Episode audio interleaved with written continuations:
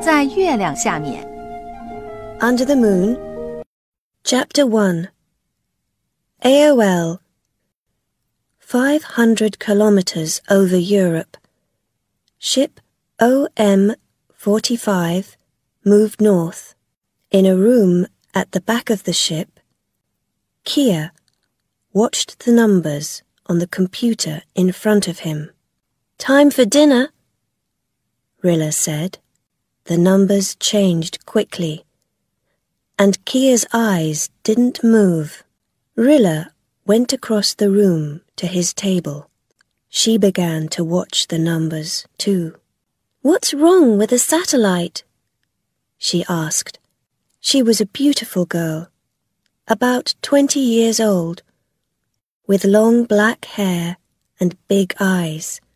Nothing's wrong with the satellite, Kia answered quietly.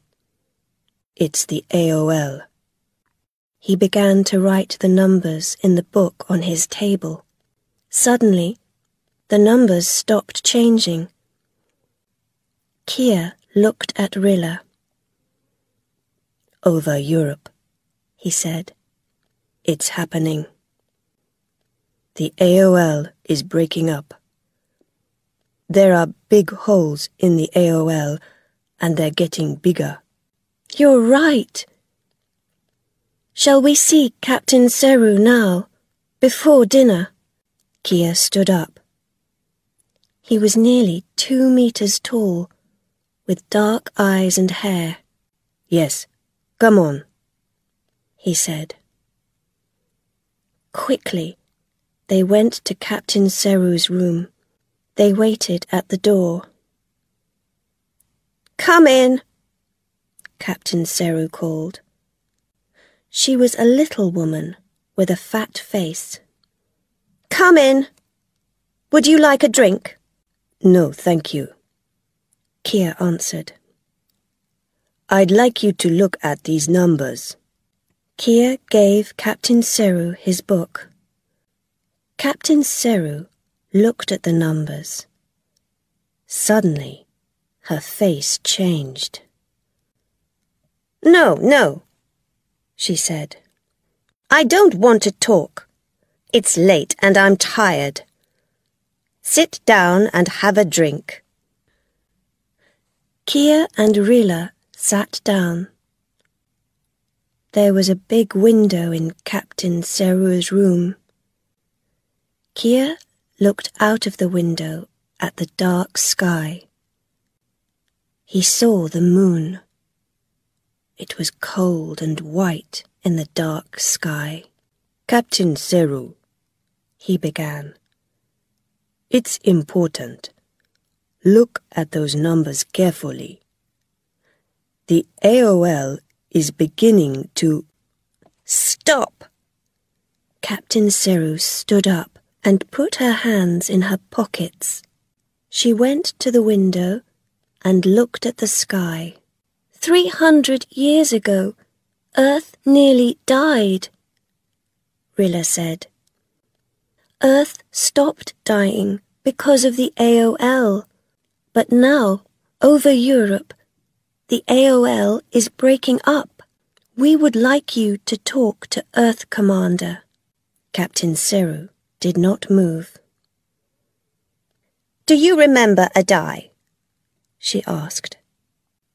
She didn't wait for an answer. I was on his ship two years ago. One evening, the satellite gave us interesting numbers about the AOL.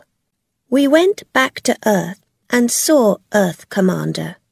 Captain Seru stopped speaking. Rilla looked at Kia.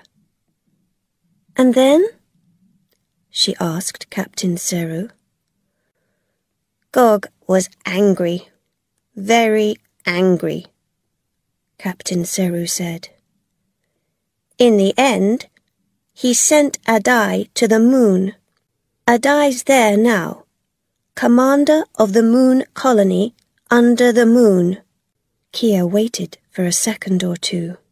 I know about Adai. But we need to talk to Earth Commander again. These numbers are worse. Captain Seru's face went red. You don't understand. I'm not going to talk to Gog. Last time, he sent me to a weather ship in the Antarctic. This is my first ship for two years. And Captain Seru began drinking. Kia stood up. Thank you, Captain Seru. Captain Seru said nothing. Kia and Rilla left the room and walked slowly downstairs.